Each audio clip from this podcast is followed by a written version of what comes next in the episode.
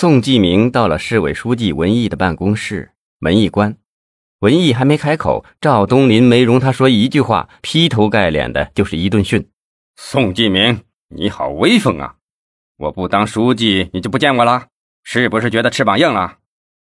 告诉你，我还没你想象的那么不中用，我这个人大主任还是能管得了你。”宋继明连忙解释说：“老书记，您可别这么说啊！我是三岁两岁的孩子嘛，我只是不敢在非常时期给您添麻烦。”赵东林更加的生气：“你以为你没少添麻烦吗？不敢来见我？好啊，说得好！我以为你要等我下台之后才来见我呢。”文艺想劝阻一下，赵东林却一摆手，捋了捋额前几根稀疏的银发，又说：“你知道吗？”今天你这个麻烦可给我添大了，哼！算我赵东林看走了眼，一手培养起来的公安局长却是一个大贪官。我还有几个月就把这人大主任让出来了，没想到我赵东林一生的清白，最终却落个识人不当、失职失察的臭名啊！宋继明愣住了，他疑惑地望着老书记发呆，半晌，才急切地问文艺：“文书记。”老书记，这是怎么了？我到底做错什么了？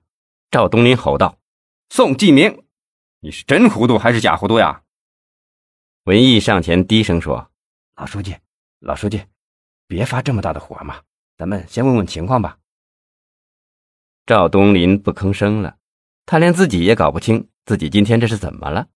他以前可不是这个性格，在南疆。哪个干部不知道赵东林是个喜怒哀乐从不流露在脸上的人？他对谁有看法，也不会发这么大的火。今天却连他自己也无法控制。他赵东林不是一个无法控制自己情感的人。他今天变得连他自己都无法琢磨了。是啊，他这一生清正廉洁，一身正气，最不能容忍和最痛恨的就是那些腐败分子了。改革开放以来，南江市确立并坚定不移地实施兴商建市的发展战略，走出了一条以商贸业为龙头，带动区域经济全面发展的新路。从传统的文化城市一跃成为大市、经济强市。八年前，赵东林担任市长，他大胆的改革，锐意进取。第二年，全市实现国内生产总值两百多亿元。财政总收入二十二亿元，金融机构年存款余额三百多亿元，人均纯收入七千多块。三年后，他当市委书记的那一年，南疆的社会经济综合指数居全国所有地级市第五位。在他担任市委书记的六年里，南疆被列为银都省率先基本实现现代化的地区市之一，银都省推进城市化重点区域之一。全国扩大经济强势经济管理权限的首批地级市之一，而就在赵东林退到二线之际，南疆已成为印都省乃至全国最具发展活力的区域之一。同时，南疆还先后荣获了全国科技工作先进市、全国体育工作先进市、全国文化工作先进市、全国文明城市、全国教育强市等一个又一个的荣誉称号。连续三次被授予“全国双拥模范城”的称号，可以说南江市的市场繁荣、经济发展、社会稳定，呈现出一派欣欣向荣的景象。他赵东林是做出了巨大贡献的。如今，南江市城市面积扩大到八十多平方公里，城市人口增加到六百多万，市域城市化水平达到百分之八十五以上。城乡一体化快速的推进，而赵东林已经到了退休的年龄。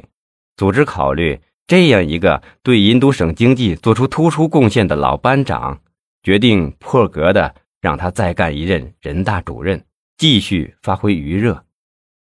他担任市人大常委会主任三年多来，由他提案，还查处了一批发生在建筑、林业。经贸、地税、国税、公路建设等行业中的贪污、贿赂、挪用公款等职务犯罪案件，共立案查办各类职务犯罪案件六十多件，五十三人，其中科局级以上干部二十多人，为南疆挽回了经济损失达三百多万元。对于一个人大主任来说，这样的业绩是很不容易的。更重要的是，他向南疆的人民证明了，他这个人大主任在一天位就谋一天政，任一天职就要为人民办一件实事的信心和决心。随着南疆经济的快速发展，南疆的反腐工作和打黑除恶工作也日益的严峻，人民群众上访有关商贸城集体腐败的事日益强烈。更令他痛心疾首的是。不断的有人反映，他一手培养起来的公安局长宋继明有严重失职和腐败的情况。就在昨天，省检察院有人向他透露了宋继明收受十万美金贿赂款的事情，老书记震怒了，真是看人看走了眼啊！用人失察，这给党造成了多大的损失啊！望着眼前结实魁梧的宋继明。赵东林似乎又回到了从前。是啊，那时他可没有用错人。正是有了一身正气的宋继明，南疆社会治安才会如此的稳定，南疆的经济才会那样空前的繁荣啊！在那些日子里，他曾经和宋继明讨论过多少有关南疆社会治安以及综合治理的问题呀？一起做过多少严打整治的决策啊？那时，他们成了无话不说的忘年交。是啊，那时为了南疆的稳定，为了南疆的兴衰荣辱，宋继明和他赵东林一样，是付出过无数心血和劳累的。而如今再看眼前的宋继明，赵东林觉得他的脸色红的有点不正常，像是酒精浸泡过度的红，透出的信息只能读作疾病或过度的疲倦。这是怎么了？是被这灯红酒绿的花花世界污染了吗？他那张熟悉的脸已经不再让赵东林感到真实。赵东林的心一下子又软了下来，刚才心里聚集起来的那一团愤怒，此时此刻像是散去了许多。想想过去难忘的岁月，再看看这既熟悉又陌生的脸。他还能有多大的气儿啊？赵东林叹息了一声，说：“金明同志啊，不是我冲你发火，是我痛心呐。”说着，老书记的眼圈湿润了。